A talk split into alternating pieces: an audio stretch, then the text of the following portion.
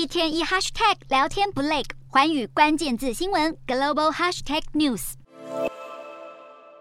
I came to win this World Cup. 对于二十三岁的法国新生代足球巨星姆巴佩来说，来到卡达就是要拿下大力神杯。对于三十五岁的阿根廷球王梅西而言，卡达是生涯最后一舞，一圆世界杯冠军的最后机会。堪称当今最强球星之一的梅西，过去生涯破纪录，七次夺得代表年度最佳球员的金球奖，六度拿下欧洲金靴奖，斩获无数荣誉，赢过多场顶级赛事，唯独缺少世界杯冠军。尤其二零一四年输给巴西，成为最大遗憾。这回在生涯步入末年，状况不如巅峰，但抱持不成功便成仁这样的态度和技术，不少人相当看好。有人看好蓝白军团，也有人看准蓝衣军团，有望成为六十年来第一支在世界杯成功卫冕的队伍，因为队上有超强射手姆巴佩。